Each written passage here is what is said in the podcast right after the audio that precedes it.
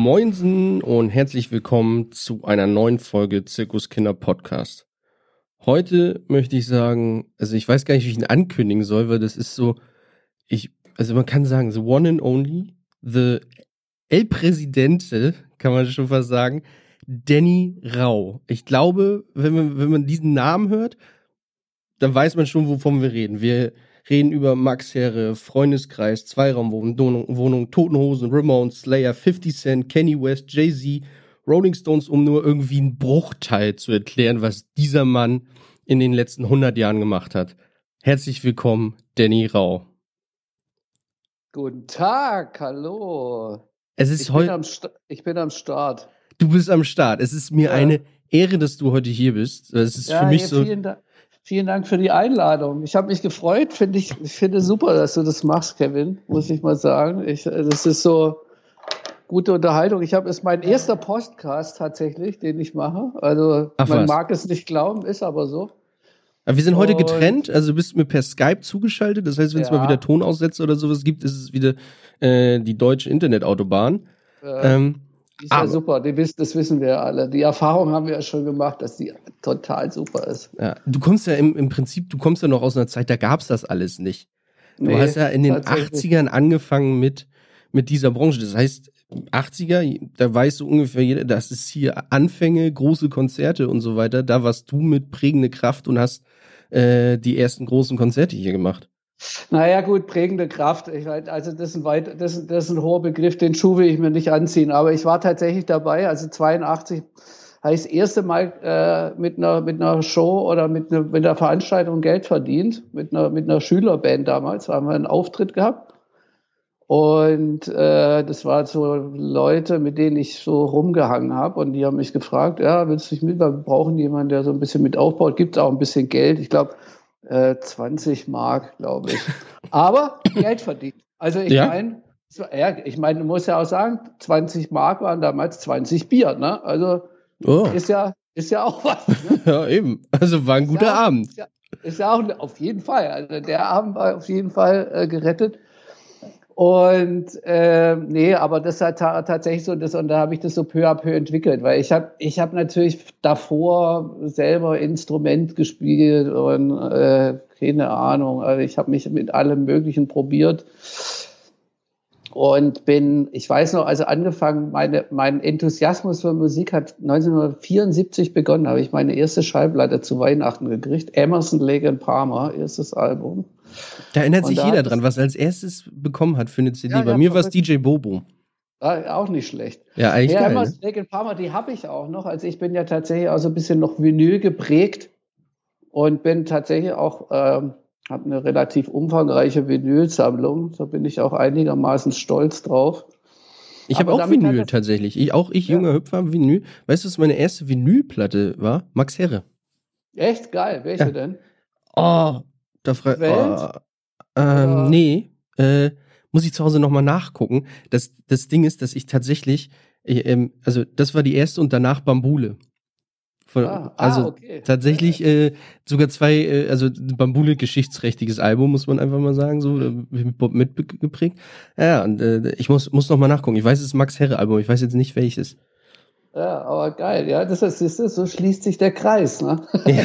Weil das ist ja der Künstler, mit dem ich äh, der direkt vor Corona das letzte Mal unterwegs war. Mit dem arbeite ich ja auch schon seit sieben Jahren jetzt. Ja. Nee, aber nochmal, um auf die Geschichte zu kommen, also das, da hat es so angefangen und wie gesagt, ich bin dann halt immer so mit Leuten rumgehangen, die halt selber Musik, ich habe auch mal gesungen und so, also alles ist sehr äh, äh, unrühmliche äh, Abteilung meines Lebens, die man auch besser eigentlich nicht erwähnt, aber ich will es nicht unerwähnt lassen, weil es so tatsächlich auch so ein bisschen dazu hingeführt hat. Und tatsächlich dazugekommen bin ich eigentlich eher, weil ich bin immer derjenige gewesen, der mit den Musikern rumgehangen hat und eigentlich keine Aufgabe hatte. Also musste man musste man Aufgaben erfinden sozusagen. Und das waren halt am Anfang natürlich irgendwie, ja, stellst du mal dein Gitarrenamp dahin und machst du mal dies, stimm mal meine Gitarre, uh, bis hin dann zum ja, wir brauchen jemanden, der uns die Gigs organisiert oder äh, der, äh, der bucht oder der, der irgendwie guckt, dass das Mietauto am Start ist oder der telefoniert oder Sachen abmacht oder Reisen bucht oder so. Und so hat sich das natürlich stetig weiterentwickelt. Und wie gesagt, 82 dann das erste Mal irgendwie so ein bisschen Geld verdient, 83 eigentlich meine erste Tour. Da habe ich dann auch angefangen, eine Band zu managen aus in meiner Heimatstadt, eine, eine Punkrock-Kapelle. Das ist auch so ein bisschen, wo ich mit sozialisiert bin, Punkrock, Hardcore. Äh, und da haben wir dann halt auch angefangen, dann halt, das war alles so DIY-mäßig. Ne? Also wir haben alles selber gemacht. Wir haben selber gebucht, wir haben unser Zeug selber gemacht. Wir hatten einen Übungsraum unten in dem Keller von der WG, wo ich gewohnt habe. Und äh, wir haben halt auch äh, Leute dann eingeladen. Da war dann auch so, dass man dann halt Bands aus Amerika oder aus England oder aus Schweden eingeladen haben. Die haben dann teilweise bei uns gewohnt. Äh, da gibt's eine lustige Geschichte. Ich habe mal eine Band gebucht, Scream. Ich weiß nicht, ob die überhaupt irgendjemand kennt in Deutschland. Das ist eine unfassbar gute Hardcore-Band aus Washington DC und da hat ein sehr berühmter Mann oder jetzt berühmter Mann Schlagzeug gespielt, nämlich Dave Grohl. Oh. Und Dave Grohl hat zwei Monate auf meinem Zimmer gewohnt. Ach was? da war der noch, da war der, glaube ich, 19 oder so, also das erste Mal in Europa. Das war eine sehr lustige Begebenheit. Und die haben halt, der war der halt der Schlagzeuger und da war der, der war dann keine Rede von Nirvana und dem ganzen Zeug, ne, wo mhm. er dann später eingestiegen ist. Äh, aber das sind halt so, wir, also es gab halt diesen Austausch. Es war halt, wie gesagt, die, wir haben die eingeladen, haben für die Gigs in Deutschland gebucht und Deutschland, Österreich, Schweiz. Und die haben uns nach Amerika geholt mit der Band und wir haben bei denen als Support gespielt in ganz Amerika, Kanada, was weiß ich wo. Und ähm, oder halt genauso mit, mit schwedischen Bands oder mit englischen Bands. Also das war immer so ein Austausch. Ne? Ja, man muss und, das, glaube ich, auch ganz kurz erwähnen, weil die, ähm, das ist, glaube ich, den jungen Zuhörern, äh, also mir ist das ja auch noch im, im Prinzip fremd, weil ich bin Jahrgang 90. Ähm, das war alles weit vor mir. Da gab es halt nicht irgendwie Handy, äh, E-Mail, nee. Facebook oder was weiß ich, womit man sich so connecten konnte über den Kontinent hinaus. Dann brauchte man irgendwie eine Festnetznummer oder ein, ein, ja, von irgendwem oder. Äh, du musstest nicht verabreden. Das war das Geilste. Und dann muss man natürlich äh, Amerika, Zeitverschiebung, ne? dann hast du dann nachher, okay, der ist jetzt da, dann ist es in San Francisco, äh, keine Ahnung, es ist dann jetzt irgendwie morgens um neun. Ja. Ah, der ist noch gar nicht wach, der war bestimmt Hacke. Also okay, zwei Stunden später, nachts um drei, dann irgendwie mit Amerika telefonieren, um einen Typen zu kriegen oder die Frau zu kriegen, um irgendwelche Gigs auszumachen. Es war fantastisch, auf jeden Fall. Also das war, das, ich will das auch nicht missen, ne, weil das irgendwie mich natürlich erstens mal geprägt hat es hat mich sozialisiert, also ich bin damit aufgewachsen. Und ich habe natürlich damit die Chance gehabt, auch wirklich jede Entwicklung mitzumachen, die es so gab, e, egal ob es jetzt die Entwicklung der, in der Veranstaltungsbranche selber ist, mhm. die ja bis heute sich wahnsinnig verändert hat, oder auch natürlich diese ganze technische Entwicklung, egal ob es technische Kommunikation ist, wie äh, Fax, das war damals natürlich der heißeste Scheiß. Ja, ich kann mich noch erinnern, dass wir ein Faxgerät uns angeschafft haben und alle gesagt haben, wow, Fax, wie geil. Und noch mit dem Thermopapier, ne? Ja, ja, nee, äh, ja. Und dann später war das dann natürlich, das war dann natürlich die Entwicklung, dass man dann da normales Papier reinmachen konnte irgendwann mal. Hm. Und ja, Thermopapier, Wahnsinn, wahnsinnig teuer auch natürlich. Ja. das war dann immer, musste man, ah, scheiße, wir müssen schon wieder Thermopapier kaufen. Äh, und dann natürlich diese ganze Zahl Internet, E-Mail, etc. Also wo man dann natürlich, und jetzt sowas wie wir, wo wir jetzt kommunizieren mit Skype, äh, Wahnsinn, das ist, und das ist, ist ja auch sowas, das ist ja auch eine gewisse Wertschätzung von dem, was man heute hat und was man natürlich auch einfacher machen hat. Wie gesagt, wir sind früher, gibt es eine sehr gute Geschichte. Wir sind mal mit der Band losgefahren, äh, weil wir haben uns immer so Pläne gemacht früher. Ne? Also die Band KGB, Punkrock-Kapelle, ne? die waren so, haben eigentlich weltweit getourt, teilweise 100, 120 Gigs im Jahr gespielt. Und ähm, aber halt alles so selber, ne? also so Jugendhäuser und dann halt mal ein bisschen größer oder mal auf einem Festival oder so. Da gab es auch noch nicht äh, so viele Festivals, muss man dazu sagen. Ne? Wir ja, haben ja, Heutzutage gibt es in Europa eine unglaublich hohe Festivaldichte. Da gibt es kleine Festivals für Nachwuchsbands und große Festivals und manchmal gibt es denn, gibt's denn noch Band-Contests, dass du auch mal auf dem Großen spielen kannst. Das war damals nicht so, ne? Wie, wie hat nee, das nee. da funktioniert? Also wir haben halt tatsächlich auch Festivals selber gemacht. Ne? Also ich habe jahrelang im Jugendhaus in Tübingen, in meiner Heimatstadt, äh, die äh, äh, Konzerte veranstaltet und es waren eigentlich immer kleine Festivals, weil da konntest du nicht ankommen mit einer Band. Das, da haben, und dann kostete es fünf Mark Eintritt, da haben die die Leute den Kopf abgerissen. Ne? Da haben die gesagt, bist du irre, für fünf Mark eine Band, da will ich mindestens vier Bands haben. Ne? Und dann habe ich, kann mich noch erinnern, dass wir mal mit so einer sehr bekannten Band aus England, Angelic Upstarts hießen sie, eine Show gemacht haben. Da wollten wir 10 Mark Eintritt nehmen, weil die wollten richtig Gage haben. Normalerweise war das so auf Eintrittsbeteiligung und so. Hm. Und die haben halt gesagt, sie wollen Gage haben. Ne? Die waren, waren auch so Stars, ne, kann man hm. so sagen. Ja, dann haben wir halt die geholt, dann habe ich gesagt, komm, dann mache ich noch eine Supportband dazu, kostet dann 10 Mark. Die Leute, die sind durchgedreht. War halt zwar trotzdem ausverkauft, aber die sind an der Kasse, haben die gesagt, 10 Mark, ihr seid ja verrückt von was soll ich denn noch Bier trinken und so. Ne? Und das Bier hat damals noch ein, äh, eine Mark gekostet. Ne? Ja, ja, genau. Also es war, ich glaube sogar, es war tatsächlich im Jugendhaus war sogar noch billiger. Ne? Das war dann so Flaschenbier 80 Cent oder so. Ne? Also äh, 80, 80 äh, Pfennig. Äh, ja. Also völlig verrückt. Naja, aber ähm, ja, wie gesagt, also das ist, ist sowas, was man dann halt eben äh, alles mitgemacht hat und natürlich auch diese technische Entwicklung, was Veranstaltungstechnik angeht. Ja, also keine Ahnung. Ja, du hast die Paarlampen noch mit, also das, voll, so, so das war also so normal. Ich erinnere nur daran, äh, Rock am Ring, erstes Festival 1985, ich glaube 85 war es, ich wollte es vorher nochmal nachgucken.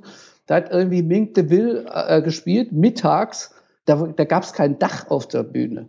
Also es, es gab halt kein Dach. Ne? Mhm. Es war halt einfach frei. Da war, war irgendwie so ein Traversengerüst außenrum, da hingen dann so Barlampen und halt Beschallung, da war noch mit gesteckter PA, ne? Also okay. so, also wo man halt im Riesenfestival, ich weiß gar nicht, wie viele Leute da waren, 30.000 oder was? Ne? Also das war ja schon eine Ansage. Ja. Ne? Und äh, ich habe jetzt neulich erstmal wieder, weil ich so hab, äh, wollte ich neulich mal wieder so eine Minkte Will-Nummer anhören, Italian Shoes heißt sie. Und da bin ich auf diese Live-Ding und habe ich das gesehen. Da ich gesagt, wow, Alter, da gab's nicht mal ein Dach. Wie geil ist das denn? Ne? Also das war wirklich verrückt. Also diese, eben diese ganze technische Entwicklung auch, wie hin zu die Bühnenausstattung. Ich meine, das ist ja heute eine, eine kleine Stadt, wenn da ein Festival ist. Ne? Also ja. da kommen dann irgendwie 60, 70, 80.000 Leute, die irgendwie mehrere Tage äh, miteinander verbringen auf engstem Raum sind teilweise. Und äh, das, ist, das sind so viele Leute, wie, wie meine Heimatstadt hat. Ne? Also ja, da gibt's, da gibt's halt alles, ne? Also da gibt's irgendwie einen Rewe, einen Aldi, einen Penny auf dem Festivalgelände, ja, da ja, gibt's ein, äh, da gibt's einen Swimmingpool, da gibt's ein Freibad, da gibt's ein alles, also alles, was man sich vorstellen kann, gibt es mittlerweile auf dem Festival. Es ist halt ein ganz anderes Erlebnis geworden. Im Prinzip baut man für kurze Zeit einen Freizeitpark mit Konzerten dorthin. Ja, klar. Man baut eine kleine Stadt dahin mit mhm. kompletter Infrastruktur. Ja. Auch natürlich, darf man auch nicht vergessen, eine ganze logistische Sache, die Leute dahin zu kriegen, wegzukriegen, Parkplätze etc. pp. Also das ist schon ein ganz schönes Ding. Ja, und ähm, das ist schon, das ist schon eine verrückte Zeit. Ne? Und für mich war das halt auch so, dass ich dann halt äh, irgendwann mich mal entschieden habe, okay, das will ich irgendwie professionell machen, habe natürlich dann auch wirklich alles gemacht. Ich habe Stagehand gemacht, ich habe Catering gemacht, ich habe Merchandising gemacht, ich habe ich hab, äh, bei äh, in einem Plattenladen gearbeitet, ich habe bei einer, bei einer kleinen, beim kleinen Plattenlabel gearbeitet, dann hab, bin ich nach Hamburg gegangen, da habe ich dann äh, bei einem Musikverlag gearbeitet, habe denen ihre Managementabteilung gemacht. Dann habe ich einen eigenen Club gehabt in Hamburg. Dann habe ich äh, oh, welchen? Wie, wie, hieß der? Marquis.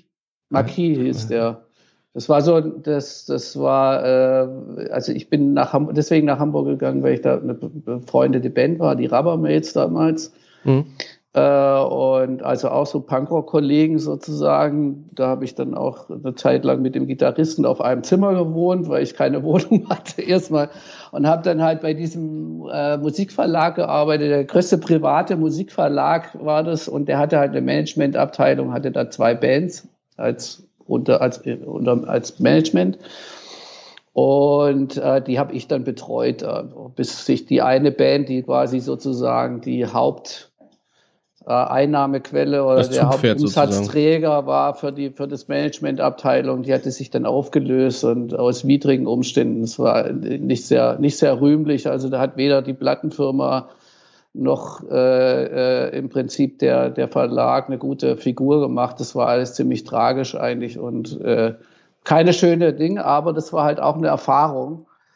Und wie gesagt, dann hatte ich diesen Club, dann habe ich bei einer äh, lange Zeit bei einer sehr großen äh, Konzertagentur gearbeitet, wo ich mich dann selber auch so professionalisiert habe. Ich habe ziemlich viel so Learning by Doing gelernt und habe dann halt gesehen, okay, du musst dich irgendwie da auf den Stand bringen, was dann damit geendet hat, dass ich, nachdem ich nach Berlin gezogen bin, äh, 97 äh, bin ich nach Berlin gezogen. Da habe ich dann erst bei einem Plattenlabel gearbeitet, was den Ärzten mal gehört hat.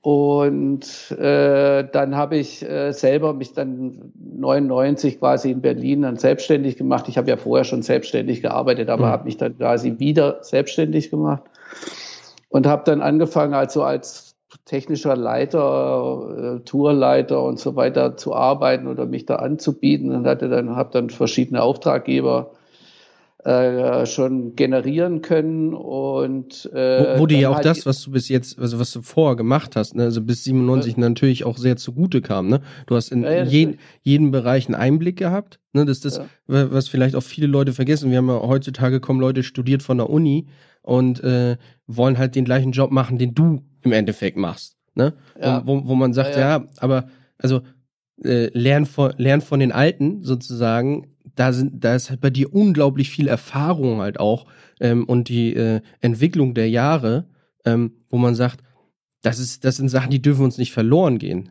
Ne? Also ich, ich, ich glaube auch, dass es, dass es ein guter Austausch ist. Ich merke auch schon, wenn ich mit jüngeren Leuten arbeite, von denen lerne ich ja auch. Also die haben halt, die, die wissen halt andere Dinge, die ich nicht weiß. Aber ich weiß halt einfach Sachen, die die auch nicht wissen. Ne? Und ich glaube, dass es halt ein, ein, steter Austausch ist. Das ist auch wichtig. Ja? Dass, ja. es, dass, das, dass man das so, dass es ein Geben und Nehmen ist. Ja? Weil am Ende des Tages sind wir eine relativ übersichtliche Gemeinschaft von Leuten, mhm. die voneinander profitieren und äh, die zusammenarbeiten müssen. Und wir wollen ja nicht im Streit zusammenarbeiten. Das ist extrem unproduktiv, wenn man das macht sondern wir wollen ja gut zusammenarbeiten und da ist es halt wichtig, dass der eine vom anderen profitiert. Und, und halt auch lernt, halt, ne? Also ja, und, klar, auch lernt. Das, lernt. Ist, ja. das ist, das ist, glaube ich, auch was. Das ist vielleicht ähm, so, so, so ein Appell an bei, beide Lager sozusagen, wenn man es überhaupt so nennen kann. Ich finde, dass in dieser Branche klappt es unglaublich äh, in, in, in vielen Teilen unglaublich gut. Ähm, ich glaube, in fast keiner anderen Branche klappt es meistens so gut wie ähm, gerade auch in der Konzertbranche, wo halt äh, Ältere sich natürlich auch mit ähm, das Wissen von den Jüngeren, die technisch um, auf einem ganz hohen Niveau sind. Also alle, die von der Uni kommen, die ausgebildet sind, die sind technisch auf einem sehr, sehr hohen Niveau.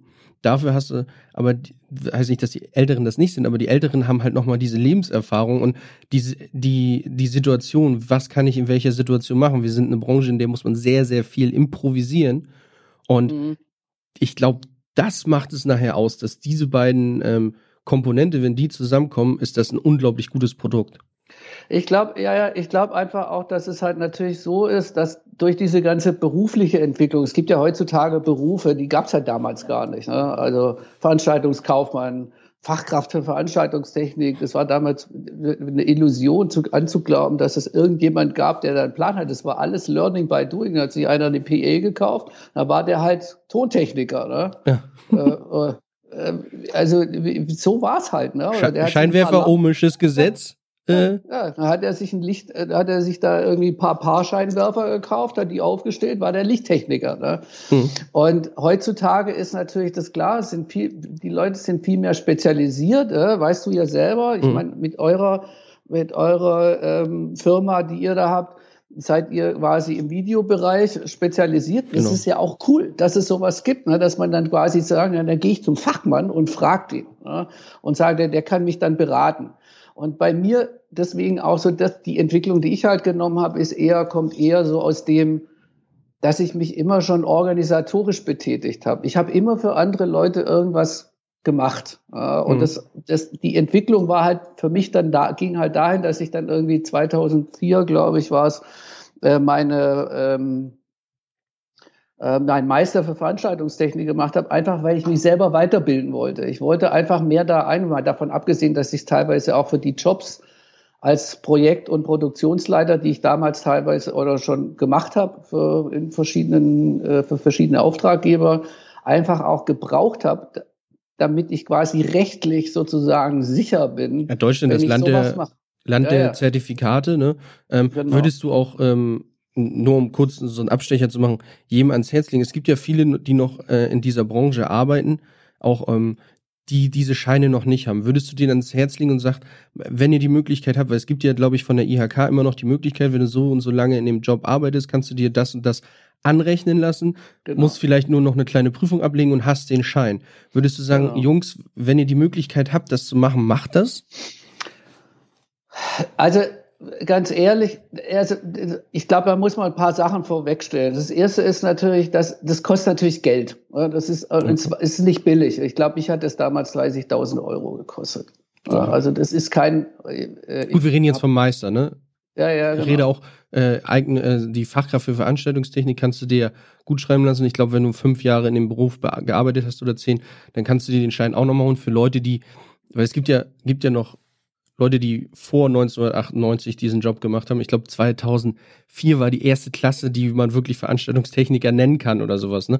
Ähm, ein bisschen vorher. 2001 haben sie den Beruf eingeführt und dann gab es halt quasi, glaube ich, 2002, 2003 gab es so die ersten, die so den Abschluss gemacht haben. Und wie du schon richtig sagst, gibt die Möglichkeit als Quereinsteiger sozusagen hm. mit dem Nachweis einer gewissen Jahre an Berufserfahrung äh, sozusagen den Meister zum Beispiel machen zu können oder sich die Fachkraft anrechnen, mhm. wie auch immer, gibt es verschiedene Möglichkeiten. Wie gesagt, abgesehen davon, dass es Geld kostet, was man ja auch irgendwie erwirtschaften muss, ne? also das mhm. muss man ja irgendwie auch parat haben, ähm, bin ich ein sehr großer Freund davon, dass es Weiterbildung ist immer geil. Also ich, also nicht nur, dass es mir persönlich was gebracht hat, weil ich andere Sachen natürlich gelernt habe, sondern ich habe auch einen anderen Blick darauf bekommen teilweise, weil es natürlich Leute gibt, die, die bei mir Dozenten waren. Das waren teilweise wirklich Nerds. Ne? Also das waren Typen, die konnten super AutoCAD zeichnen und was weiß ich was, wo du dann am Anfang denkst, Alter, was sind das denn für Typen? Aber am Ende des Tages, ich, wenn ich mir das so rückblickend betrachte, sehr viel von denen auch gelernt habe. Ne? Und mhm. für mich ist es, ich, ich wollte nie so, keine Ahnung, so ein Techniker sein oder keine Ahnung, das war mir nicht, sondern ich war immer so auf dieser Projekt-Organisationsebene und habe halt quasi da das mitnehmen können, wie, also wo befinde ich mich selber, ne? also wo, was für eine Funktion übe ich aus und wer arbeitet mir zu? Wo kann ich mir Informationen haben? Wem arbeite ich zu? Wer ist mein Auftraggeber? Wie ist das ganze Gebilde und so weiter? Das ist irgendwie so mein Steckenpferd. Das ist auch das, was ich als, als Dozent unterrichte. Da komme ich nachher nochmal drauf. Aber. Das ist auch irgendwie deine Leidenschaft und Passion, ne? Ja, so voll. Ich bin, ich bin, ich bin Projektmanager quasi mit Leib und Seele. Das ist so, das ist tatsächlich auch so mein, mein, meine Passion. Und ja. das ist so, und da bin ich, ich, da bin ich auch, ohne dass ich jetzt angeben will, aber ich glaube, da bin ich sehr gut. Und du, das kann ich, äh, kann ich nur bestätigen. Ich war, ähm, ich hatte äh, das Vergnügen ja mit dir mit äh, Freundeskreis auf äh, einen kurzen Zeitraum auf Tour zu sein. Mhm. Ähm, ähm, was ich, was, das kann ich nur mal von meiner Seite auf jeden Fall sagen, was ich sehr angenehm fand. Man hat sich auch als Techniker nie alleine gefühlt. Man konnte mit jedem Problem zu dir kommen und hatte nicht so das Gefühl, man kommt jetzt so, äh, da kommt jetzt die Klatsche, oder so kannst du das nicht selber regeln oder sowas, so ungefähr, weißt du, sondern du hast dir das angenommen und hast gesagt, ey, ja klar, nee, finden wir eine Lösung, äh, helfe ich dir bei. So, du hast einen unglaublich den Rücken freigehalten, sei es drum, um, um, um, wie ist die Load, wie, ähm, ähm, ich brauche noch mal das, weil die Kabel sind kaputt gegangen bei dem dem Aufbau, wir hatten ja noch das Problem, bei dem einen Abbau hatte den Helfer einen Fehler gemacht, wo die eine LED-Wand umgefallen ist und so weiter. Äh. Da hast du dich, da hast du dich um unglaublich viel gekümmert. Ähm, und dann, ja, kriegen wir hin, wird in Berlin nochmal ausgeladen, gucken wir nach, ob irgendwas defekt ist und so weiter. Also man hat immer das Gefühl gehabt, egal was jetzt passiert, man kann noch mal, man kann dich auch in der Nacht anrufen, Danny, ich habe jetzt Bauchschmerzen, meinst du, wir kriegen das morgen hin? Und dann stehst du da, klar, kriegen wir hin. Gibt ja immer eine Show. Ja, also das ist natürlich letztendlich, es gibt ja ein Ziel. Also wir, also erstens mal glaube ich, was man da, was, was da vielleicht anzumerken ist, ich sehe dieses so, so eine Show oder so ein Ding erstens natürlich als Projekt. Also das hört sich ein bisschen steif an, ist aber so. Ne? Und für jeden ist es ein Projekt, egal welcher, in welchem Gewerk man da arbeitet, für den ist es immer ein Projekt. Und die Leute sind spezialisiert. Und ich sehe mich eben als so Head-Off. Mhm. So, also ja, der, der halt quasi den Hut auf hat, der auch die Verantwortung trägt, was eine sehr hohe Verantwortung ist, weil da geht es ja natürlich auch um sicherheitstechnische Fragen, ja, dass die Leute äh, nicht verunfallen und dass es, dass die sicher von A nach B kommen, ja, also dass, dass der, dass der Busfahrer seine Ruhezeiten einhält und so, also solche Sachen. Der Künstler nicht im also, Fahrstuhl stecken bleibt, ne? Was auch immer, das kann ja alles mal passieren. Äh, da passieren ja auch immer lustige und unlustige Sachen auch, aber äh, letztendlich sehe ich halt dieses ganze Ding als Teamarbeit.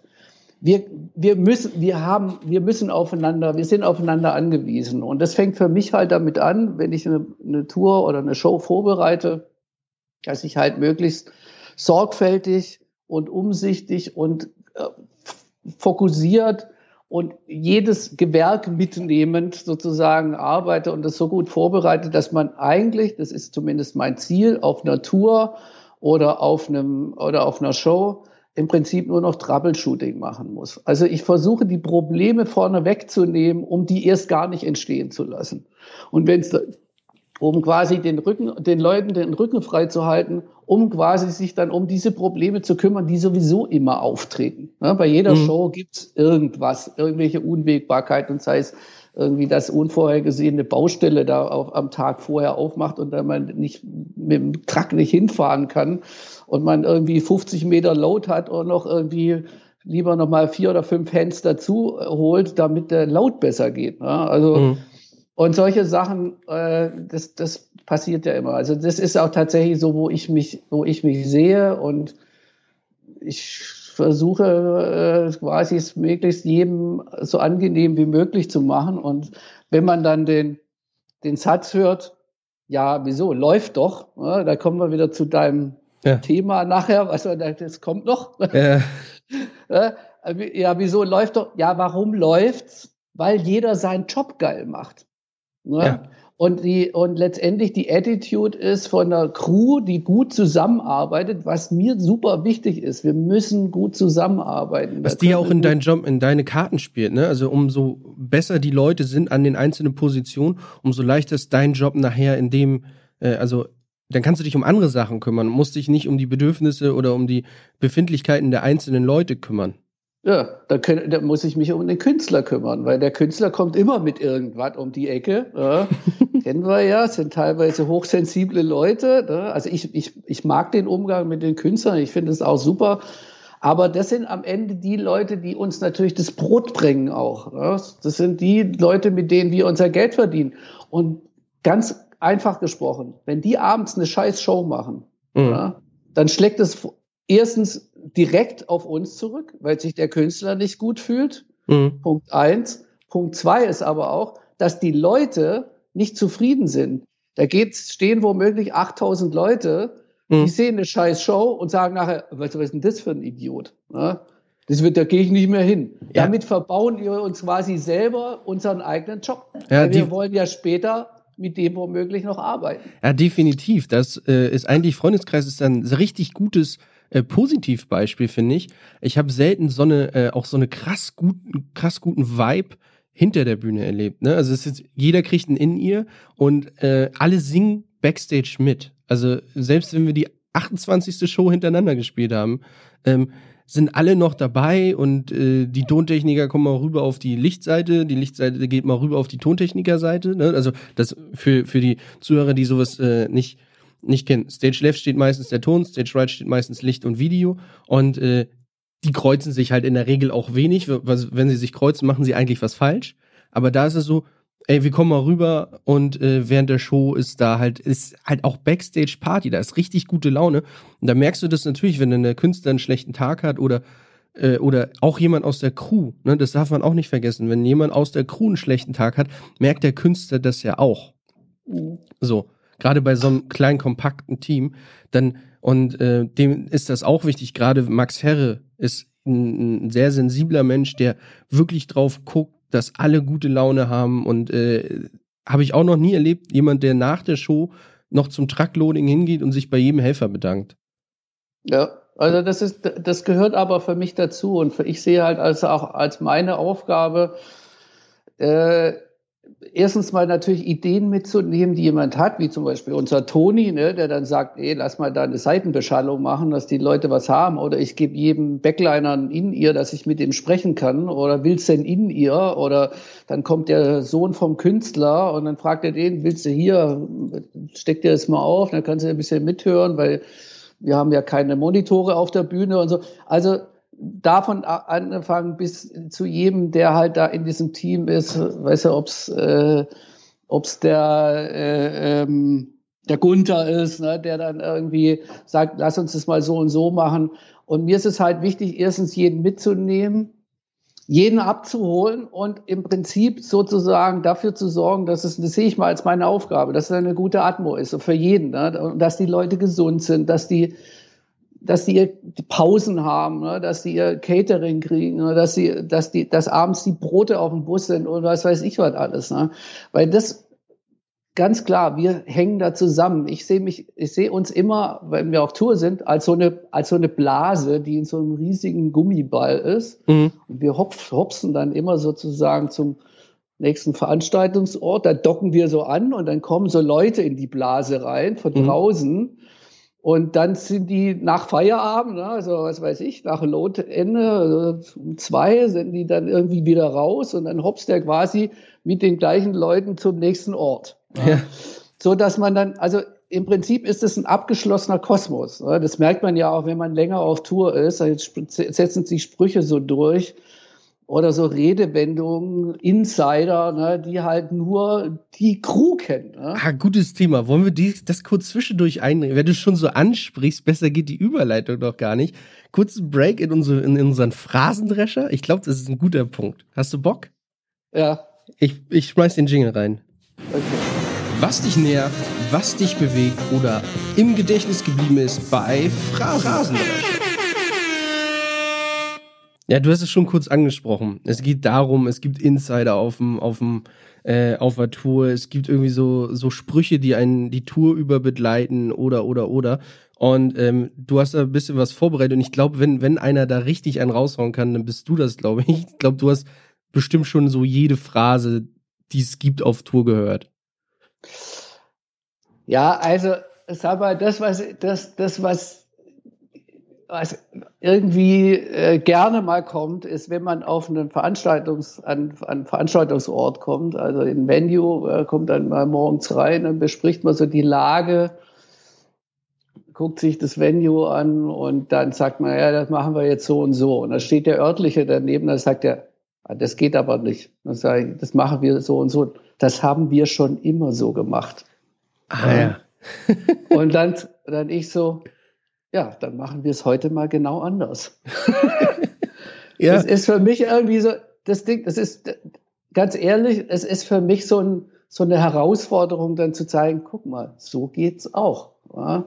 Mhm. Also, weil wir tatsächlich, also es, es ist ja immer so, man muss sich natürlich immer in den anderen auch einfühlen, aber auf einer Produktion hat man natürlich auch so, entwickelt man dann so einen Ablauf, der für einen funktioniert.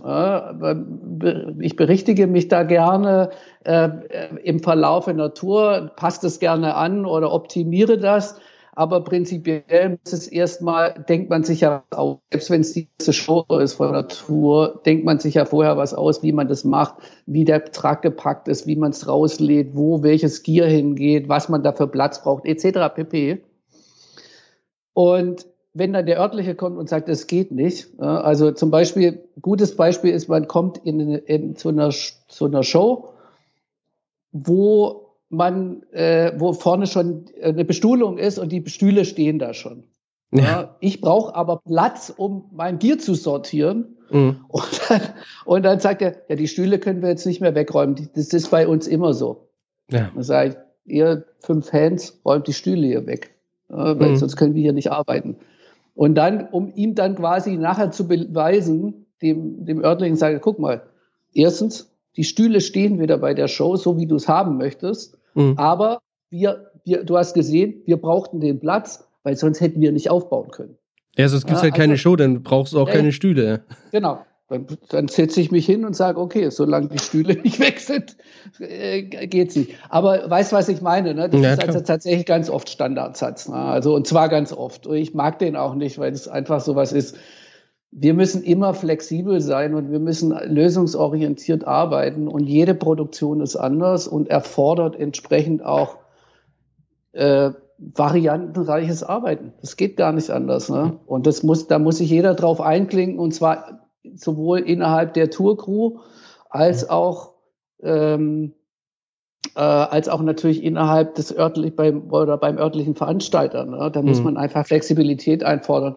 Und es geht auch, wenn man gut miteinander kommuniziert. Ja, da gibt's ja auch richtig gute Jungs, also auch bei den örtlichen richtig gute Jungs und Mädels, die, die genau wissen, ey, wenn, wenn der Danny kommt, der will das immer so haben und reagieren da auch schon drauf. Ne? Das ist ja, halt ja, dann klar. wieder die Erfahrung. Ähm, äh, das habe ich, ich habe das auch bei anderen erlebt, die äh, bei, äh, ähm, bei anderen äh, Tourleitern oder sowas, der eine, der hatte mal so ein Ding, der hat sich immer in die Mitte der Halle einen Projektor hochziehen lassen, weil das so das war äh, ziemlich aufwendig von, von der Sortierung her des, des Materials. Und da hatte er dann, war dann quasi Linien in der Halle, wo jeder sein Zeug hinstellt. Mhm.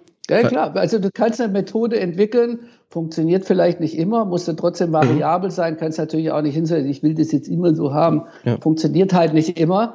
Aber per se ist es gut, wenn man sich ein System entwickelt. Das ist ja auch was mit dem Truckload, ne? ganz einfach. Ne? Man weiß, was am, am, am, am Abend äh, oder morgens als erstes raus muss. Das muss am Abend als letztes rein. Das ist im Prinzip gibt es natürlich so eine Gesetzmäßigkeiten, die immer funktionieren und es gibt Gesetzmäßigkeiten, die eben angepasst werden müssen, weil jeder, jede Produktion ist anders, jeder, jeder Veranstaltungsort ist anders.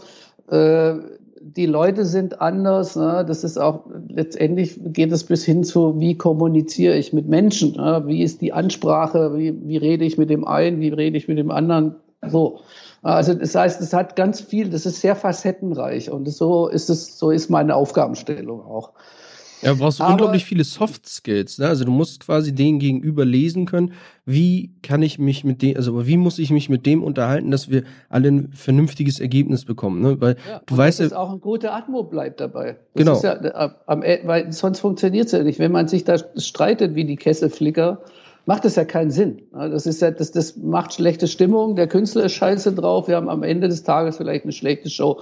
Funktioniert nicht. Ja. Also funktioniert halt auch unser Geschäft nicht. Ja. Bei dem einen musst du mal sanft auf die Schulter packen und sagen, so, hey, hier, wie sieht's aus? Kriegen wir das noch anders hin? Aber es gibt auch Leute, also ich bin zum Beispiel so jemand, mir kann man auch mal, auch mal sagen, Kevin, geht jetzt nicht, jetzt kriegt den Scheiß in Track. So, ist für mich vollkommen okay, kann auch mal den härteren Ton. Aber da gibt's halt Leute, die können das ab und Leute, die können das nicht ab. Und da muss man natürlich diesen äh, sehr sensibel sein, mit wem kann ich wie reden. Ne? Ja, aber wichtig ist halt, dass man sich am Ende, de, am Ende des Tages immer die Hand gibt. Also ich glaube, es ist für mich zum Beispiel so eine tatsächlich so ein Ding, ich gehe am Ende der, äh, am Ende des Tages zu dem örtlichen hin, gebe ihm die Hand und bedanke mich für seine Arbeit ja, oder dem örtlichen TL oder so. Das ist für mich genauso, wie ich das erwarte, dass jeder in den, unter, in der, innerhalb von den Gewerken das machen, weil es einfach sich so gehört. Ja? Das ist einfach für mich Standard. Gegenseitiger gibt, Respekt ich, auch ja, für das, was der, was der andere tut, ne? Tut, genau. Völlig unbenommen davon, ob man das jetzt für sich selber gut findet oder nicht. Das hat damit überhaupt nichts zu tun. Jeder bringt seine Leistung damit ein und jeder bringt seinen Teil dazu ein und es gehört respektiert und es gehört gewertschätzt. Ja. Das ist wichtig. Ja, weil wenn du keine Wertschätzung erfährst, machst du irgendwann einen Scheißjob. Das, das, das geht nicht anders. Und das ist halt auch, das ist viel Psychologie dabei und wie du sagst, Soft Skills, die einfach dazugehören, also so eine Produktion auch zu leiten. Und am Ende ist es immer so, und da kommen wir nämlich zum nächsten Ding, was ich vorher schon gesagt habe, zum nächsten Phrase. Ja, wieso läuft doch? Ja. Das ist, das ist, das ist auch so. Äh, ja, ich verstehe die Frage nicht. Wieso läuft doch? Ne? Äh, ja, aber warum läuft's? Ne? Das ist, das, das ist so manchmal, da, da fehlt mir manchmal ein bisschen die Wertschätzung, ne? zu sagen, ah ja, es läuft, weil. Ne? Genau, weil, weil du die fünf Euro, weil du die fünf Euro mehr für den Techniker ausgegeben hast, weil das ja. der richtige für den Job ist, weil du ja. äh, dann doch die Handfirma angerufen hast, die richtig gute Hands hat und äh, ja. ähm, und und und. Oder also, weil du eben den den Tracker dabei hast oder weil du genau äh, den bei dem, Trucks auch ganz äh, ganz wichtig. Oder ja. weil es Catering gut ist oder keine Ahnung ne, oder weil es keine Ahnung. Man muss es im Gesamtzusammenhang sehen, äh, weil ohne das, wie ich vorher schon sagte, es läuft nur als Team. Und ja. zum Team gehört jeder, der da dabei ist. Und das ist, das, das fängt morgens bei dem Typen an, der morgens beim Venue die Pforte aufmacht. Und der, der, äh, der äh, im Catering äh, das Geschirr abspült. Die die Toilette sauber machen, die, ja, äh, ja. die, oder äh, die, die, Garderobierin, die irgendwie die, oder der Garderobier, der den, den, den Mantel vom, vom Publikum annimmt, oder der Mercher, der irgendwie das T-Shirt verkauft, oder der Tontechniker oder was weiß ich. Ja. ja also es gehört, es gehört, gehören alle dazu und nur wenn das für alle cool ist, kann es auch, es geht natürlich nicht immer, dass es für alle total super ist, mhm. aber möglichst den Umständen entsprechend cool ist, dann haben wir auch eine gute Veranstaltung. Ja. Und am Ende kann der Künstler auf die, auf die Bühne klettern, eine gute Show machen und jeder ist zufrieden, jeder geht gut nach Hause. Und, und vor allem auch das Publikum, weil die am Ende des Tages bezahlen die uns. Ne? Ja, wenn man, so, wenn man so sieht, ja. Ja, natürlich. Weil, und wenn die nicht mehr kommen, da kommen wir nachher bei, jetzt bei dieser Corona-Nummer vielleicht nochmal drauf. Äh, aber wenn die um äh, äh, nicht mehr kommen, dann, dann äh, haben wir keine Arbeit. Ja, vor allen Dingen, für wen willst du es denn ja auch machen? Für dich selber eine Bühne hinstellen, ist ja Quatsch. Nee, so, nee. Zahlt ja dann auch keiner. Aber das, ja, ja. ja, das ist halt wichtig, ne? Deswegen, da habe ich auch immer, ähm, deswegen, da sind halt dann wieder so Leute wie Security und so unglaublich wichtig, die ja am, am Kunden, also an den Konsumenten ja stehen, dass die halt auch freundlich sind, ne? Also du kannst, ja, dass, dass die auch irgendwie gebrieft sind, ey, das sind die, die euch, also die indirekt bezahlen die euch. Weil wenn die mhm. das äh, hier nicht, äh, das Ticket nicht kaufen, ist kein Geld da, von dem ihr bezahlt werdet. Dem muss man sich immer bewusst sein. Ne? Das heißt, auch da mit Respekt ähm, umgehen und den Leuten ein, ja, ein Lächeln aufs Gesicht zaubern. Also wir, wir reden hier immer so ein bisschen vom Zauber der Veranstaltung und den, den aufrechterhalten. Und der funktioniert nur, wie du halt sagst, wenn, wenn das an der Garderobe funktioniert, wenn der Einlass nett ist, also wenn der Kunden, mhm. wenn die, wenn der Gast reinkommt und am Einlass steht schon jemand mit schlechter Laune und hat gar keinen Bock, das Ticket abzuscannen, ja, dann geht der Gast schon mal irgendwie mit einem schlechten, äh, ja, mit einem schlechten Gefühl sich das Bier holen und da dauert es dann vielleicht ja, auch noch lange. Der hat und, schlechte und, und. Laune. Ja. schlechte Laune, ganz einfach. Würde ich auch, hätte ich auch, wenn ich, wenn ich gleich beim Eingang angepumpt wäre. Äh. Das mhm. funktioniert nicht. Aber bei mir steht es auch tatsächlich in der Bühnenanweisung, dass sich die Security unserem Publikum gegenüber freundlich und zuvorkommend zu verhalten hat. Und hm. dass das für mich dazugehört. Und ich, ganz ehrlich, für mich ist zum Beispiel als Produktionsleiter auch immer eine Aufgabenstellung, mal davon abgesehen, dass es ja nachmittags auch immer noch ein Briefing gibt, wo es auch um Sicherheitsfragen etc. pp geht. Äh, mit dem örtlichen Veranstalter, mit Head of Security, mit den Sanitätern etc. pp. Ne? Also alle, die da sozusagen dazugehören, örtlicher Produktionsleiter, Veranstaltungsleiter und so weiter. Behörden unter Umständen, je nachdem, äh, wie groß die Veranstaltung ist, ob Behörden in der Feuerwehr, Polizei und so weiter, ne? also die dann entsprechend dazugehören. Ähm, was übrigens tatsächlich auch nicht viele Leute wissen, wie viel noch andere Institutionen da eingebunden sind in, ja. so, eine, in so eine Veranstaltung, ähm, ist eben auch für mich immer dieses Briefing von der Security wichtig, dass ich mir den Head of Security hernehme und sage, du, pass mal auf, wir sind so und so gestrickt mhm. äh, und wir möchten, dass es so und so läuft weil das auch für den Künstler wichtig ist. Ja. Mhm. Und da ist jeder Künstler natürlich auch anders und legt Wert auf andere oder legt andere Akzente womöglich. Ne. Prinzipiell geht es natürlich immer ums Gleiche, aber äh, jeder Künstler hat natürlich seine anderen Schwerpunkte unter Umständen, auf die er selber Wert legt. Aber dass man das irgendwie so ein entsprechendes Briefing ist, das geht bis zu dem, dass zum Beispiel bei Veranstaltern wie oder bei Bands wie in Hosen oder so keine Nazi-T-Shirts auf dem Ding ist. Ne? Das ist, äh, das ist keine, also dass einer, wenn einer mit irgendwie mit dem T-Shirt vom dritten Weg äh, reinkommt oder so, ne? Mhm. dass der dann einfach keinen Einlass findet. Fertig. Das ist unsere Policy. Ja? Und das ist was, äh, das hat man entsprechend zu respektieren. Und äh, das ist uns auch wichtig. Ne? Was willst du denn auch mit irgendwelchen Nazi-Hooligans auf, auf einer Show? Was, äh, die zerstören halt nur, nur die Stimmung, haben da auch nichts zu suchen genau. und, genau. und ähm, haben halt auch eine Meinung, von, ne, von denen wir, also ich glaube, nicht nur du, also ich auch auf jeden Fall und ich glaube noch viele andere auch aus unserer Branche, gerade die mit gewissen Bands unterwegs sind, da auch auf solche Menschen gar keinen Bock haben, weil das einfach, ja, das sind das sind halt dumme Menschen, die so, so, ähm, äh, sowas verfolgen. Ne? Also die, die sagen, ich bin Nazi ja, und ich mag keine Ausländer oder was weiß ich. Das sind, das sind dumme Menschen. Und wir, gerade äh, mit den Bands, mit denen du ja auch unterwegs bist, das sind ja auch ähm, alles Bands, die, äh, die das ja auch verkörpern und sagen, ey, wir, wir sind weltoffen, wir wollen das auch dem Publikum zeigen. Wir wollen, wir wollen und dass unser Publikum auch das verkörpert, was wir verkörpern. Ja, also das ist, das ist ja auch, man möchte ja auch ein gewisses Menschenbild transportieren und von daher ist es halt auch wichtig, dass man das dann auch in jeder, in jeder Beziehung von so einer Show auch umsetzt. Also ist mir auch wichtig. Ja. Mhm. Wie gesagt, sowas, sowas findet sich dann auch zum großen Teil auch in meiner Bühnenanweisung, die ich immer im Vorfeld erstelle mit dem Technical Rider so zusammen, der dann an die örtlichen Veranstalter geht, um auch dass die ihre Leute entsprechend auf die Produktion so vorbereiten können, auch technisch vorbereiten, damit es, damit es auch so läuft, wie wir es brauchen. Gut, eine Phrase hätte ich noch. Ja, super. Äh, um acht, um acht ist die Show. Also das ist Stimmt.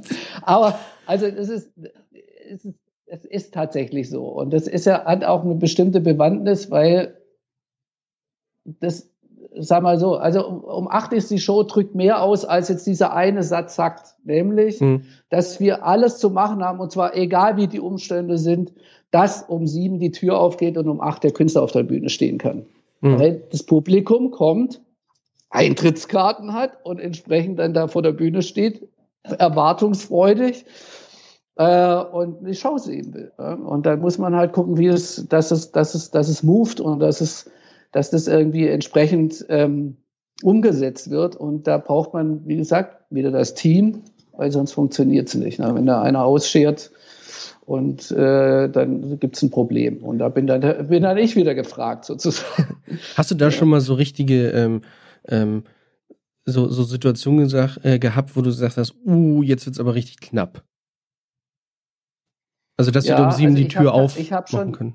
Ja, also ich habe tatsächlich, ich musste auch schon mal schieben. Ja, also das ist sehr selten Komfort. Ich glaube, ich habe in meinem ganz, in meinem ganzen Leben hat bisher, glaube ich, ein oder vielleicht maximal zwei Shows nicht stattgefunden aus widrigen Gründen, die aber am Ende des Tages mache ich drei Kreuze nicht bei mir zu suchen waren oder auch nicht bei, bei meiner Crew oder bei unserer Crew oder wie auch immer. Das waren dann andere widrige Umstände, die es letztendlich nicht. Eine davon war, da kommen wir wahrscheinlich noch drauf, war diese äh, Corona-Show, äh, die letzte Show, die ich quasi mit Max Herre gemacht habe, oder die vorletzte. Da können wir jetzt ja. eigentlich mal, mal reinhauen. Also, du, ja, du, ich, also ich, äh, ich tatsächlich hatte ich mir so ein bisschen Plan gemacht. Ach, du hast einen Plan gemacht. Hey, den, den, Plan, den arbeiten wir deinen Plan, Plan ab. Das dieses, ist auch auf vollkommen dieses, auf diese Corona-Nummer zu sprechen kommen. Also ich glaube, okay. dass es wichtig ist, dass wir uns erstmal drüber im Klaren sind, dass es vor Corona auch schon Krisen gegeben hat in der, in der Veranstaltungsbranche. Es gibt, ich habe mir tatsächlich so ein paar Dinge rausgeschrieben, die für mich auch sag mal, so eine Art Zäsur war. Ne? Und okay. äh, in dem Ding. Und das war also, glaube ich, muss man mal anfangen mit 89 mit der Wende. Das mhm. hat ja vieles bewegt, das eben im Positiven, aber es hat natürlich auch viel Veränderung auch im Musikgeschäft mit sich gebracht. Schon allein deswegen, weil wir auf einmal einen Landstrich hatten, der im Prinzip unbespielt war für uns als Wessis jetzt, war, mhm. äh, sozusagen, wenn ich es mal so ich, ich bin, da, bin da kein Freund davon, aber tatsächlich, wir als Wessis sind da reingekommen und ich kannte mich nicht aus in Leipzig, in Dresden, in Gera oder sonst irgendwas, hat, aber, aber da, äh, das hat sich mir eröffnet. Das muss man natürlich auch als Chance sehen. Ne? Das, deswegen ist es für mich so eine Zäsur. Dann äh, habe ich mir tatsächlich ein paar Daten aufgeschrieben. 30.06.2000, ich weiß nicht, ob das jemand auf der Uhr, Uhr hat, Roskilde Festival bei Pearl Jam Massenpanik mit neun Toten. Eine, ja. ganz, eine ganz krasse Nummer, die auch tatsächlich eine Veränderung mit sich gebracht hat, was Sicherheitstechnik angeht. Sprich, sowas wie Kindergarten auf Festivals, also sprich zweite äh, Bühnenabsperrung, dritte Bühnenabsperrung und tatsächlich auch eine Veränderung mit sich gebracht hat, die meiner Ansicht nach auch dazu geführt hat, dass wir in Deutschland eine Versammlungsstättenverordnung haben, wie sie jetzt ist. Wir hatten da früher schon Verordnungen. Mhm aber die Versammlungsstättenverordnung, so wie sie jetzt ist, mit den Dingen hat es sicherlich eine Rolle gespielt von, für die Leute, die die entwickelt haben. Also ganz krass, neun Tote. Wie gesagt, man will Toter auf, auf, auf der Veranstaltung ist das absolute Horror-Ding und das, das will, will keiner und das ist krass.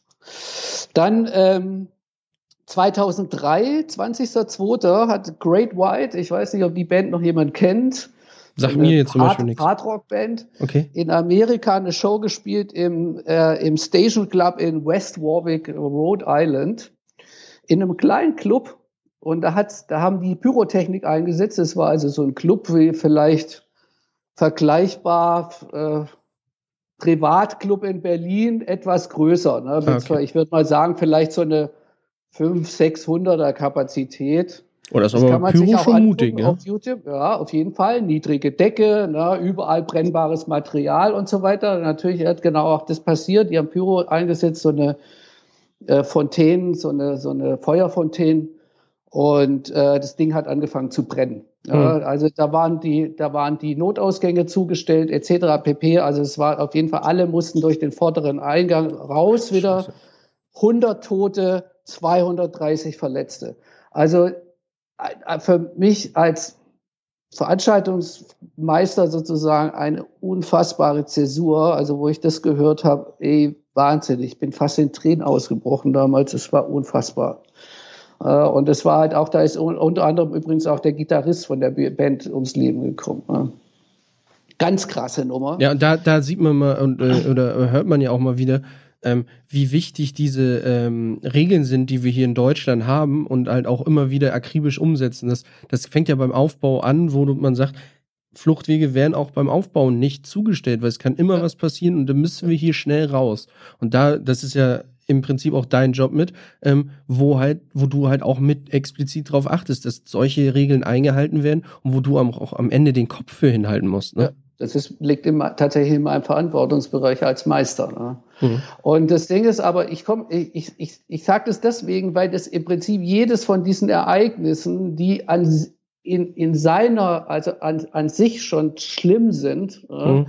äh, auch immer was bewirkt haben, wie man mit bestimmten Dingen umgeht. Ne? Also, also quasi eine Entwicklung vorangetrieben haben. Äh, und das, was ich im Prinzip damit darstellen will, ist, dass die, dass die ähm, Veranstaltungsbranche entwicklungsfähig ist. Wir haben uns im Prinzip immer angepasst an das, was eigentlich aktuell passiert ist mhm. und, und versucht quasi sag mal so, Vorkehrungen zu treffen, dass es möglichst nicht mehr passiert. Mhm. Und, und im Prinzip eigentlich die Flexibilität der Veranstaltungsbranche an sich darstellen soll. Das ist mir extrem wichtig, weil da kommen wir jetzt nämlich gleich auf diese Corona-Nummer. Ich habe noch zwei Ereignisse, die ja, ja, sehr wichtig sind. 24.07.2010, jeder weiß es wahrscheinlich, Love Parade, ja. 21 Tote, ein Ding, was meiner Ansicht nach absolut vermeidbar gewesen wäre, davon abgesehen, dass die Veranstaltung dort so hätte nicht stattfinden dürfen. Punkt. Punkt. Ja. ja. Punkt. Was man, was man dazu sagen muss, also das ist ein sehr, sehr wichtiges Datum, also zumindest für mich, also weil, weil ich danach ja eher so in der Veranstaltungstechnik auch äh, aktiv wurde und so weiter. Ähm, das ist im Prinzip, ja, kurz vor, ähm, das ist im Prinzip ist das ein, für Deutschland ein prägendes Datum, weil wenn du das als äh, Argument irgendwo nennst, ne, also wenn irgendjemand sagt, ja, ich stell den, stell den, ich mach das jetzt mal kurz, ich stell das hier zu, oder du sagst irgendein Kunde halt auch, naja, warum können wir die sich, ah komm, das, das Sicherheitspaket ist zu teuer, das können wir so nicht machen, ist das ein Beispiel, was man immer wieder bringen kann und sagen, möchtest du deine eigene Love Parade haben? Oder wie es jetzt, mhm. denn es hat auch unglaublich viel, so tragisch es war, aber auch unglaublich viel aufgestoßen in dieser, in dieser Branche, wo man sagt, wir machen das so nicht mehr. Also ich übernehme dafür auch nicht die Verantwortung, dass wir hier jetzt einen Notausgang zustellen oder dass wir, dass wir, dass, wenn es heikel ist, nein, dann machen wir es einfach nicht. Und das, das ja. finde ich auch ganz gut, weil wir spielen sonst mit Menschenleben. Und das ist auch tatsächlich, darf, darf auf keinen Fall auch eine Kostenfrage sein. Ne? Also das ist, das ist im Prinzip das runterzubrechen auf einen finanziellen Vorteil, was am Ende des Tages natürlich dazu geführt hat, dass man die Veranstaltung überhaupt gemacht hat da. Mhm. Ja, ein finanzieller Vorteil zu schaffen für Leute, die da in der, ich will da keine Namen nennen, mhm. jeder weiß wahrscheinlich, von wem ich rede, aber im Prinzip einen finanziellen Vorteil zu schaffen für einzelne Personen, die da involviert waren und quasi äh, die, die quasi auf, wenn man es mal so sozialkritisch ausdrücken will, Profitmaximierung betrieben haben, äh, auf Kosten von den Leuten, die da ums Leben gekommen sind. Horror. Mhm. Also fände ich ganz schlimm. Und ein, tatsächlich eins habe ich noch, was auch eine absolute Zäsur gewesen ist. 13.11.2015 hatten wir jetzt erst Jubiläum. Jeder weiß wahrscheinlich, von was ich rede. Das Attentat aufs Bataclan in Paris. Ja. Mit 82 oder 83 Toten nur im Bataclan. Insgesamt 130 Tote. Da gab es ja dieses äh, den, den Bombenanschlag auf das Fußballspiel vorher noch und die Attentate auf die, auf die Bars und so weiter. Das hat sich ja dann auch fortgesetzt.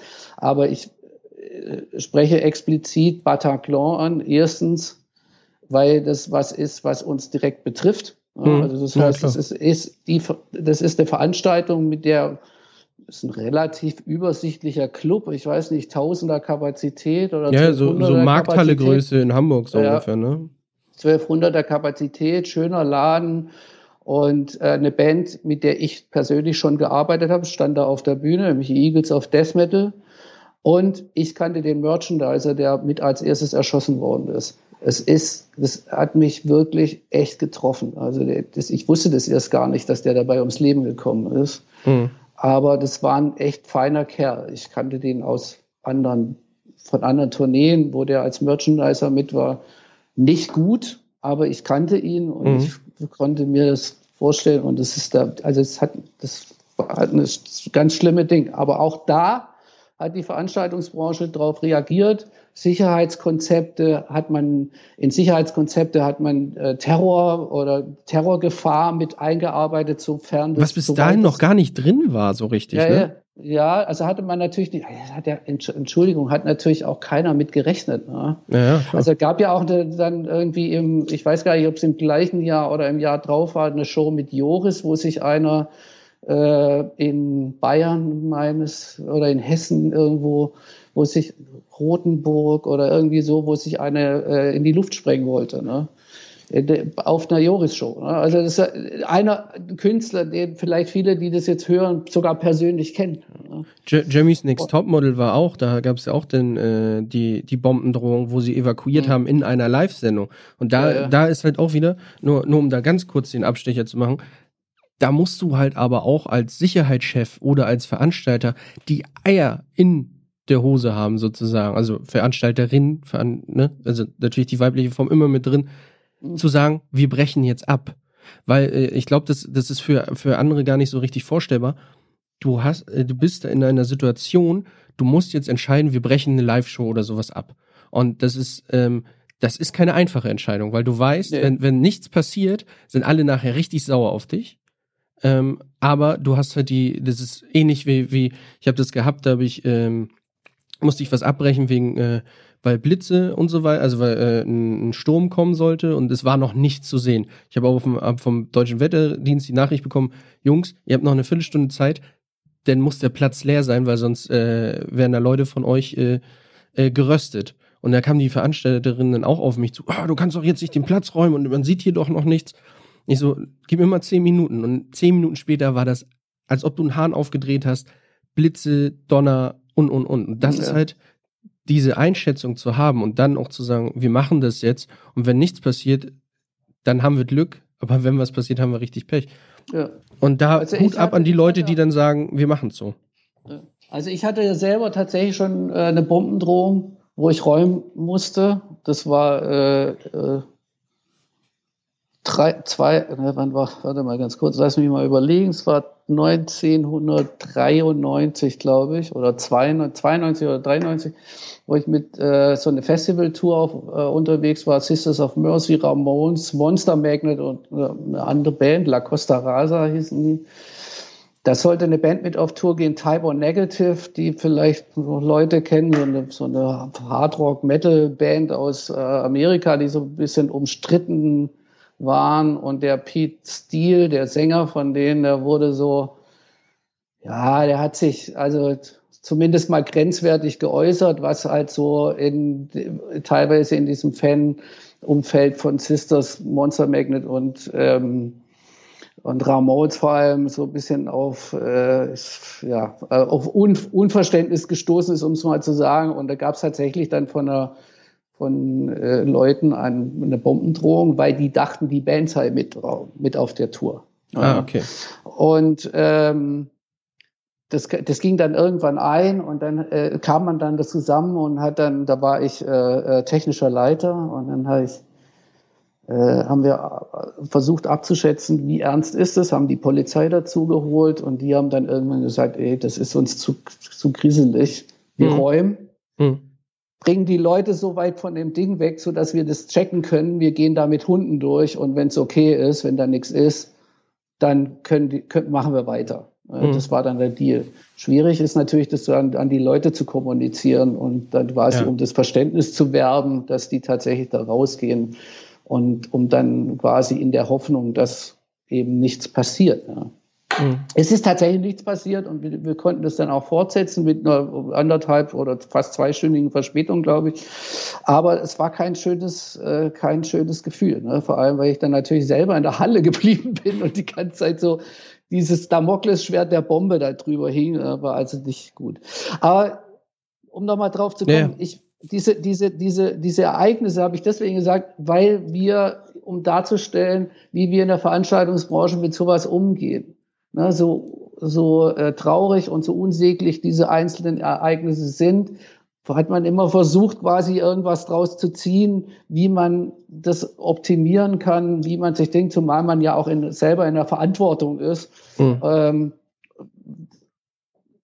egal ob das jetzt in Sicherheitskonzepten ist oder natürlich schon vielleicht im Vorfeld in der Bühnenanweisung verankert ist, bestimmte Dinge, die dann auch quasi in Sicherheitsbesprechungen auftauchen und so weiter und so weiter oder auch im Vorfeld besprochen werden. Ja, und jetzt kommen wir quasi auf diese Corona-Nummer, in der wir uns gerade befinden. Ja.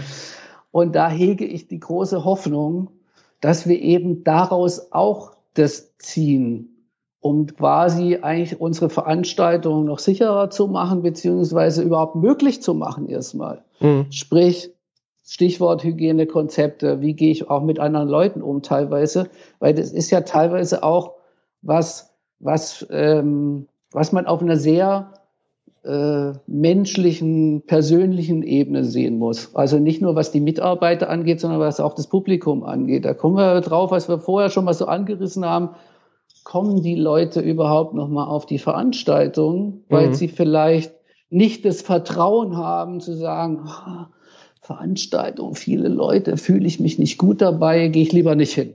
Ja, das ist ein Stolperstein für uns, für viele, äh, für viele äh, äh, Veranstalter auch teilweise, weil wir ja immer noch, wir müssen uns ja vergegenwärtigen, wir sind ja quasi in diese Krise reingestolpert. Da hat man dann Aktionen gemacht, die im Prinzip jetzt teilweise den Veranstaltern wieder auf die Füße fallen werden. Sprich zum Beispiel sowas, behalt dein Ticket. Ne? Hm. War gut gemeint, aber meiner Ansicht nach eben nicht zu Ende gedacht. Weil, was machst du denn jetzt, wenn das so anhält? Also die Verunsicherung ist groß, nicht nur in der Veranstaltungsbranche selber, sondern auch bei den Leuten, die da hingehen, die die Shows angucken. Und die haben jetzt ein Ticket für Rock am Ring, für Hurricane, für irgendwelche Konzerte, Indoor, keine Ahnung. Die haben faktisch das Recht, rein gesetzlich hergesehen, dieses Ticket bis zum letzten Augenblick zurückgeben zu können. Ja. Das heißt, Rock am Ring ist im Prinzip dadurch, dass viel, so viele Leute äh, ihr, ihr Ticket behalten haben, im Prinzip ausverkauft. ausverkauft ja. ja. Das heißt, im Prinzip können die gar keine Tickets mehr auf den Markt geben, weil sie damit rechnen müssen, dass die Leute alle kommen, um sich die Show anzugucken. Zumal das ja auch jetzt die gleichen Headliner angesetzt sind und so. Völlig unbenommen davon, ob wir ein Festival Sommer 2021 erleben werden, mhm. Ist eine ganz andere Fragestellung. Aber das ist natürlich ein, das ist natürlich ein Problem, ja, weil wenn die Leute sich unsicher sind und sagen, oh, zwei oder fünf Tage vorher oder eine Woche vorher sagen, oh, Alter, ja, so Rock am Ring, ich weiß nicht und Corona und so. Und dann geben irgendwie 10.000 Leute ihr Ticket zurück, was im Prinzip vielleicht nur ein kleiner Teil ist. Aber hm. wie willst du in zehn Tagen oder in einer Woche nochmal 10.000 Tickets verkaufen von Leuten, die sich das dann antun wollen? Ja. ja? Also, und das ist halt ein Riesenverlust. Das heißt, die Veranstaltungsbranche ist im Prinzip mit Unwägbarkeiten gesehen, äh, ähm, äh, ver versehen im Moment, die keiner genau abschätzen kann. Ja? Also auch auf, wie sich das niederschlägt auf Ticketverkäufe, auf wie kann man eine Veranstaltung durchführen. Und ich denke, wir werden vielerlei oder in vielerlei Hinsichten back to the roots kommen kleinere Veranstaltungen, ich weiß es nicht, keine Ahnung, das ist alles so ein bisschen aus der hohen Hand gesprochen, aber mhm. das ist natürlich was, wo man auf jeden Fall seine ähm, Erkenntnisse draus ziehen muss und natürlich auch äh, Veränderungen annehmen muss. Ja. Und jeder, der da noch tätig ist, was ja auch irgendwie so eine Problematik ist, äh, weil keiner weiß, es gibt viele Leute, das ist auch ein Riesenthema tatsächlich, die machen jetzt irgendwas anderes, weil die keine Jobs haben. Die müssen ihre Familien ernähren, die, die haben äh, ein Haus, was sie abzahlen müssen, keine Ahnung. Die haben Altersvorsorge. Ne? Das spreche ich jetzt tatsächlich auch von mir persönlich. Ich habe ja kein Einkommen seit Mitte März mhm. und äh, lebe von meiner Altersvorsorge, was ich eigentlich in zehn Jahren dann mal so verbrauchen wollte, wo ich eigentlich einen ziemlich guten Plan, ich war eigentlich ganz gut aufgestellt aber wenn das Geld weg ist äh, und es, es, sieht jetzt erstmal so aus, wie wenn ich da erstmal weiter von leben müsse, weil ALG 2 und das ganze Ding, da kommen wir vielleicht gleich nochmal drauf. Ja.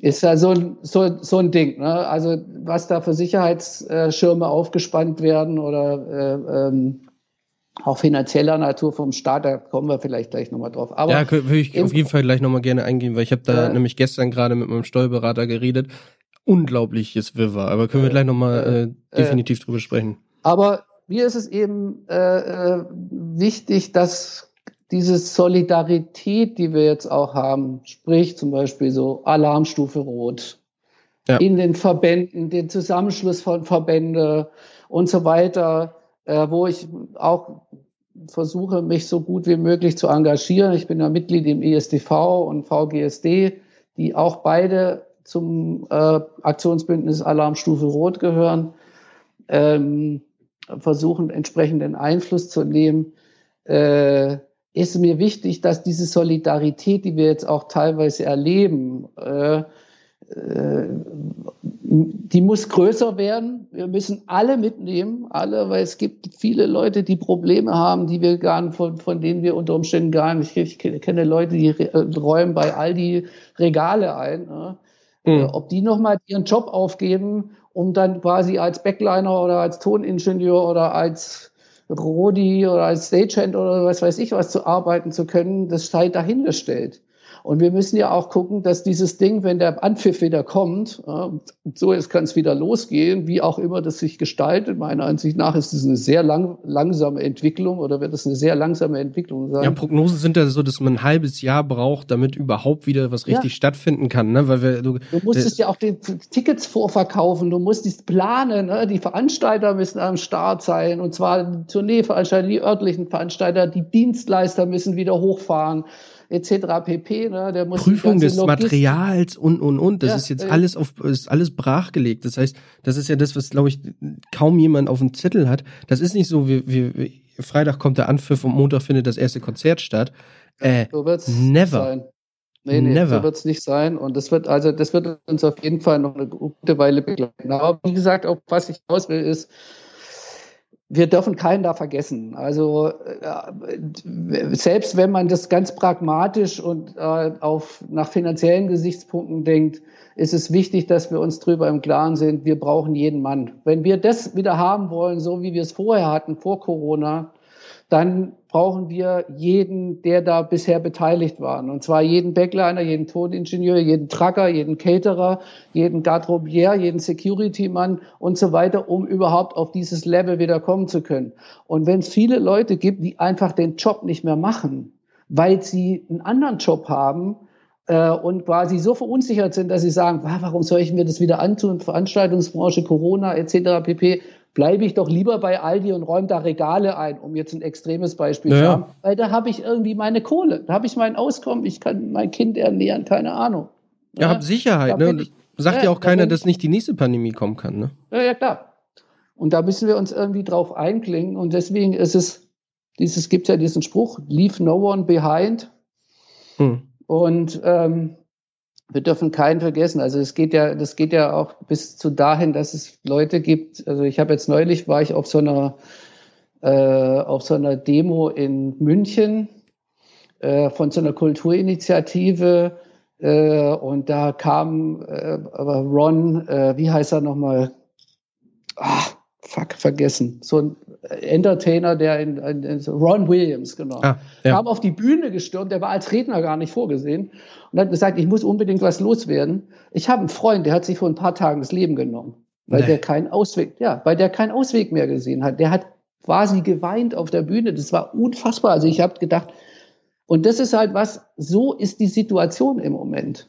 Na, es gibt nicht, die, die Leute, es gibt genug Leute, die strugglen, die, die, die verzweifelt sind. Da gibt's, also liest man teilweise auf Facebook Leute, die sich da, die, da kommen mir die Tränen. Ne? Ja, ich, ich lese das auch immer wieder. Das ist, äh, die sind, das ist ja, das, die sind das, verzweifelt. Die ja, und das, es ist halt auch die Situation an sich, das ist halt unser Leben. Ne? Also ja, ja. wir haben uns ja für dieses Leben entschieden. Wir haben uns für ein Leben auf der Straße, also auf der Straße ein bisschen krass gesagt, aber auf, auf irgendwie ja. äh, so ein bisschen, äh, ja, äh, früher hätte man vielleicht gesagt, so ein Zigeunerleben sozusagen, ähm, dass wir, äh, wir sind halt immer unterwegs, so, ne? Also so ein bisschen wie, wie halt Zirkusfamilie, ne? Also Zirkuskinder, wir sind alle Zirkuskinder. Ähm, das, äh, das ist unser Leben. Da wollen wir auch nicht weg. Also, wenn, das ist halt, ja, was soll er denn sonst machen? Also, würdest du jetzt bei Aldi an die Kasse, irgendwie an die Kasse setzen? Will, will, ich, will ich eigentlich nicht machen. Und ich hoffe tatsächlich auch, dass ich nicht in die Situation komme, sowas machen zu müssen.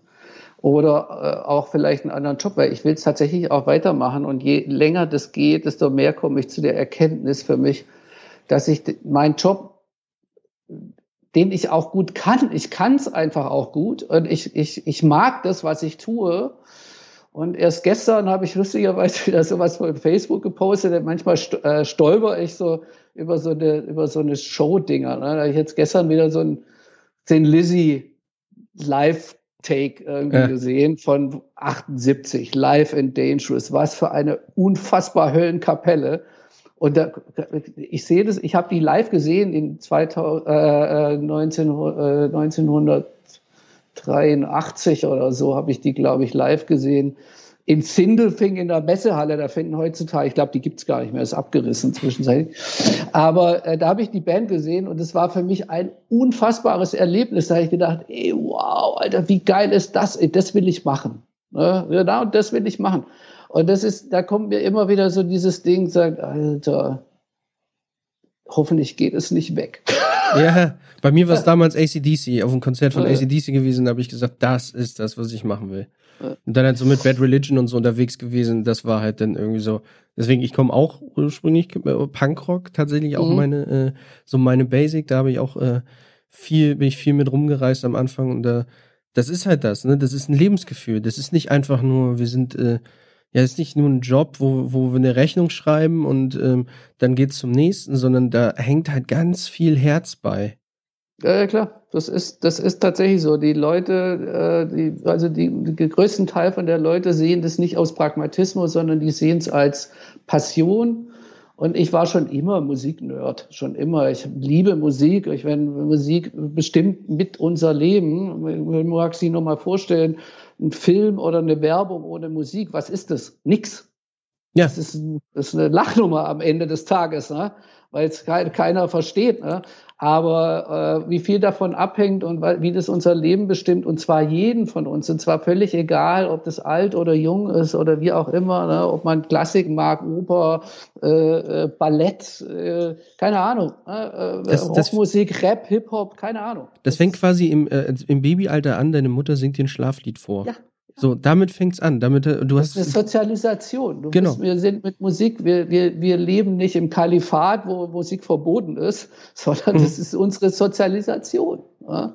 Und äh, Musik ist, das sagt ja auch, da wo, äh, äh, wo, wo Lieder gesungen werden, da leben keine bösen Menschen, ne? oder sind keine bösen Menschen. Ne? Das ist ja auch, Musik ist, was Leute zusammenführt, verbindet und Erlebnis ist, was wir brauchen. Das ist wie wir, wie ähm, ähm, hier, wie heißt er? Ah, Namen vergessen. Hier der große Bochum, hier Herbert Grönemeyer auf der Demo ja. gesagt hat. Das ist unsere Nervennahrung. Das ist das, was den Kopf, äh, was wir für den Kopf brauchen, was wir fürs Gemüt brauchen. Was, was auch irgendwie eine Zugehörigkeit äh, bietet. Ne? Also guck mal, viele Subkulturen sind aufgrund der Musik entstanden.